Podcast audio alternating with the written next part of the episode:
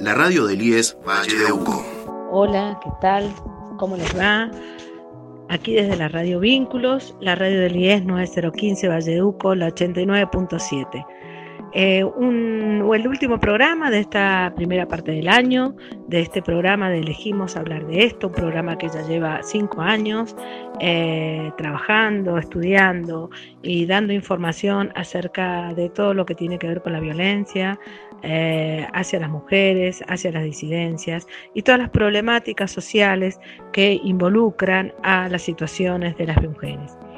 Bueno, eh, estamos haciendo el último programa de esta primera parte del año, una primera parte del año compleja, difícil, que nadie se esperaba, eh, que ha requerido de mucha creatividad, de iniciativa, de docentes, de equipos docentes, de no docentes, de los eh, equipos de las áreas sociales, de la sede y de todas las unidades académicas también de todos nuestros estudiantes que han seguido estudiando en estas en circunstancias eh, adversas y nuevas para todos.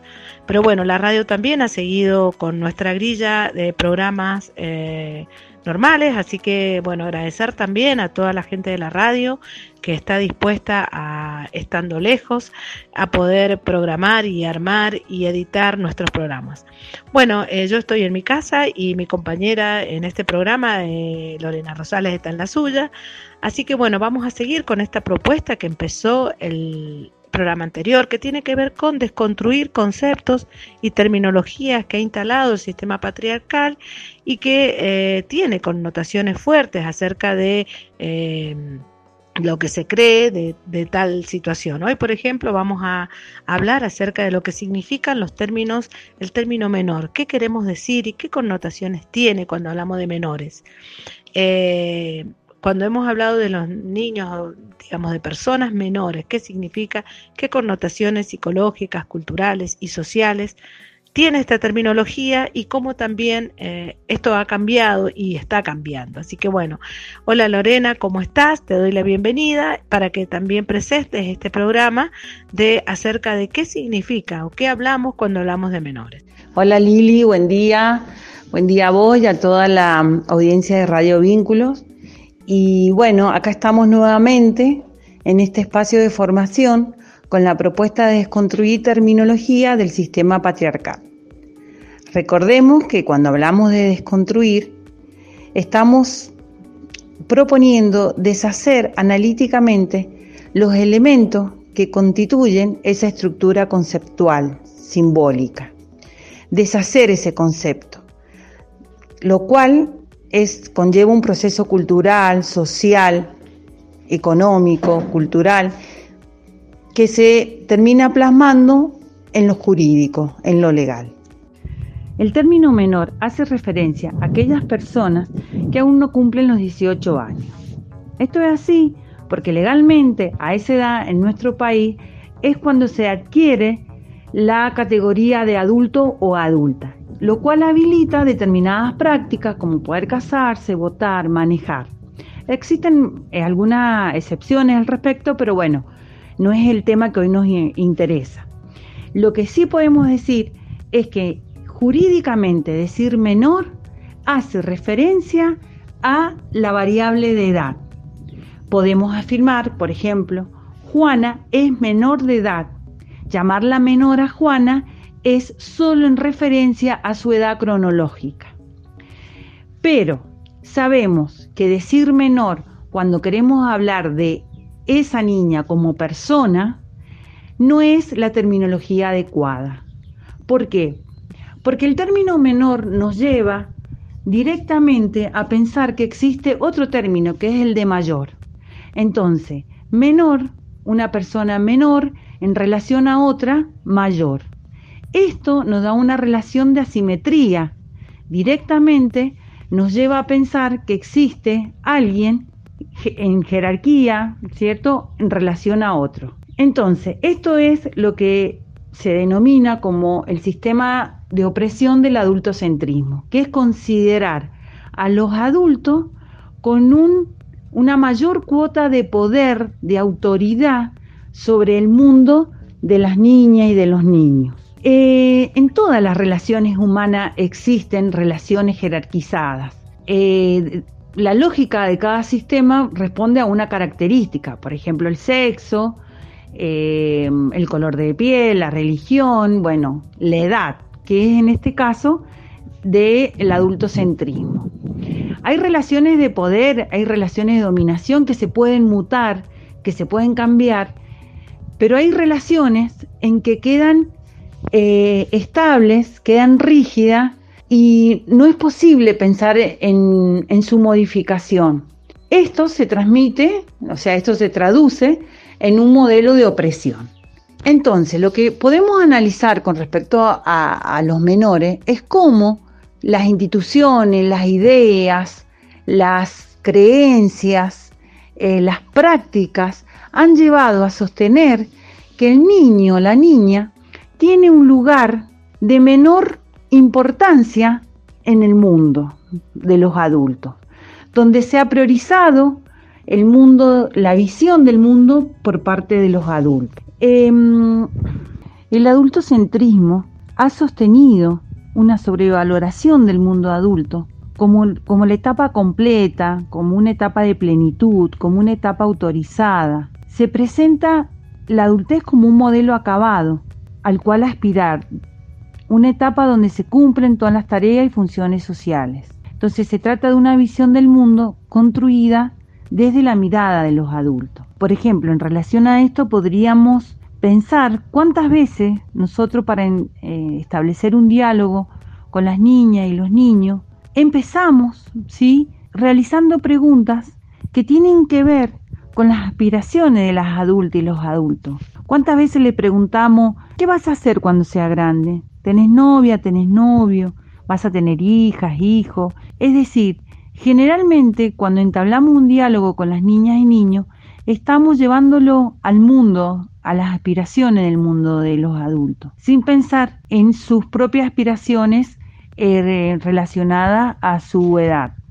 Entonces, al ser comprendidos como menores, los conectamos a la idea de incompletos, inmaduros, incapaces, todos procesos que culminarían en un mundo adulto. Lo que tenemos que modificar en nuestras percepciones es poder entender que la niñez y adolescencia son etapas de desarrollos íntegras con necesidades, deseos y aspiraciones propias que deben ser vividas de tal manera. Por ejemplo, algo muy común que se presentaba en el escenario familiar y que aún sigue observándose en algunos contextos es la poca importancia eh, y escucha que le otorgamos a la opinión de un niño niña adolescente, pensando que lo que dice no es importante, que los problemas reales o verdaderos son los de los adultos, las adultas, sin entender que para su etapa de crecimiento sí que lo son. ¿Cuántas veces decimos son tonterías, descalificando su entendimiento y comprensión de determinado tema? O mensaje como vos no sabes nada, ya vas a crecer, desacreditando todo conocimiento por parte de ellos y de ellas. Esto sería considerar el mundo de,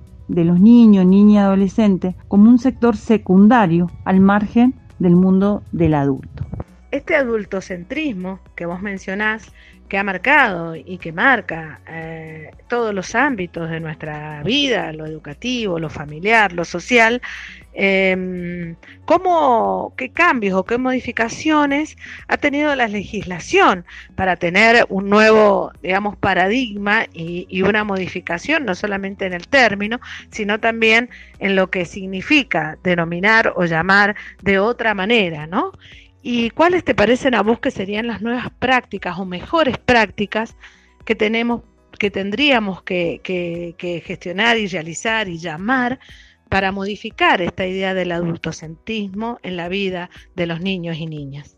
Haciendo referencia al campo jurídico, podríamos sintetizar que a partir de la Convención Internacional de los Derechos del Niño, Niña y Adolescente, en 1990, comienza la sustitución de este término menor. Se plasma legalmente esta sustitución por, el de infancia y adolescencia. Esto se hace porque el término menor tiene una significación social negativa que implica reducción, limitación, incapacidad y por lo tanto tiene una matriz claramente discriminatoria. Antes de la convención, eh, en cuestiones legales existía la ley de patronato de menores, lo cual implicaba la autoridad que tenía el Estado en la figura del juez de tomar cualquier tipo de decisión en la vida de un niño, niña, adolescente, que presentaba determinada característica irregular en su desarrollo. Cualquier situación económica, social, cultural, familiar era motivo para que se tomaran decisiones respecto a su vida. Así se crean los patronatos de menores, juzgado de menores, comisaría del menor.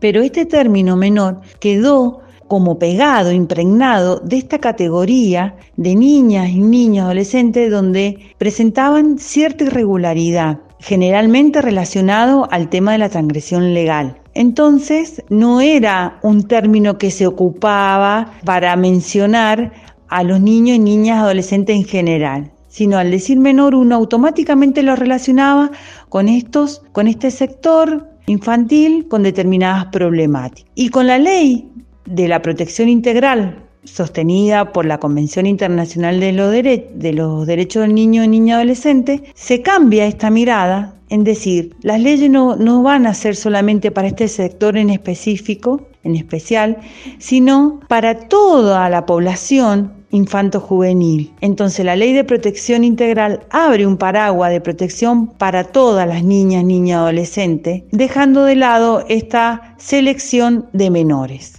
Entonces, lo que la Convención de los Derechos del Niño nos aporta acompañando este cambio de la terminología de menor es la de considerar a las niñas y niños como sujetos de derecho y no como objetos de protección. Este cambio de palabra de objeto de protección a sujeto de derecho implica reconocer su derecho como ciudadanas, ciudadanos, como cualquier persona y aparte reconocerle su derecho específico de niñas, niños y adolescentes. Los dos ejes fundamentales de pensar, de pensar a las niñas y niñas como sujetos de derecho es su derecho a ser oído, a su derecho a participar en los acontecimientos de su vida y el derecho a pensar en, en su autonomía progresiva. ¿Por qué? Porque la autonomía progresiva implica reconocer el progreso de las capacidades que una persona tiene a lo largo de su desarrollo. Antes se pensaba que los 18 años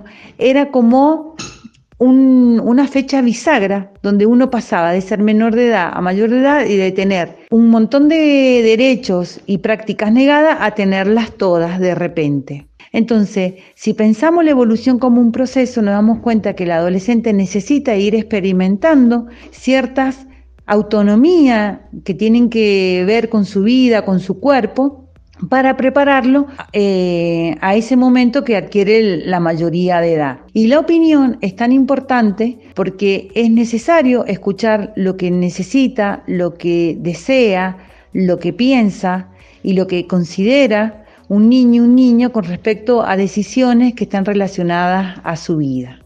Bueno, Lore, es muy interesante lo que estás proponiendo y estas nuevas maneras y cómo el marco jurídico nos da una visión claramente diferente de lo que es ser menor a, ser un, niño, un adolescente sujeto de derecho.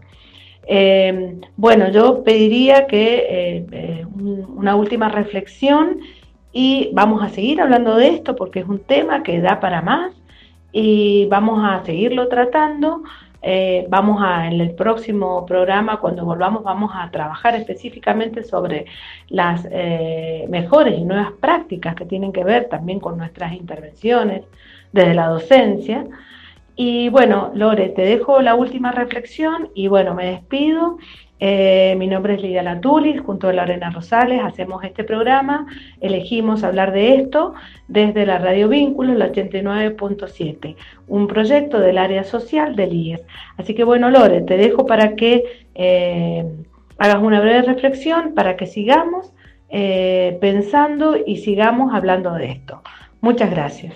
Bueno, Lili, sí, la verdad que es un tema que que invita a reflexionar, a debatir y a modificar eh, determinadas prácticas cotidianas. Eh, por supuesto que lo podemos continuar en, otro programa. Y mm, para cerrar, eh, yo creo que como adultos y adultas tenemos que pensar que nuestra relación con las niñas, niños, adolescentes es una relación quizás asimétrica con respecto a las responsabilidades y autoridad que tenemos sobre ellas y ellos, pero es simétrica, es decir, igualitaria en cuanto a sujetos de derecho. Y eso es una fórmula que la tenemos que tener incorporada en cada acción que desarrollemos frente o con nuestros niños, niñas y adolescentes. Muchas gracias y nos veremos en el próximo programa.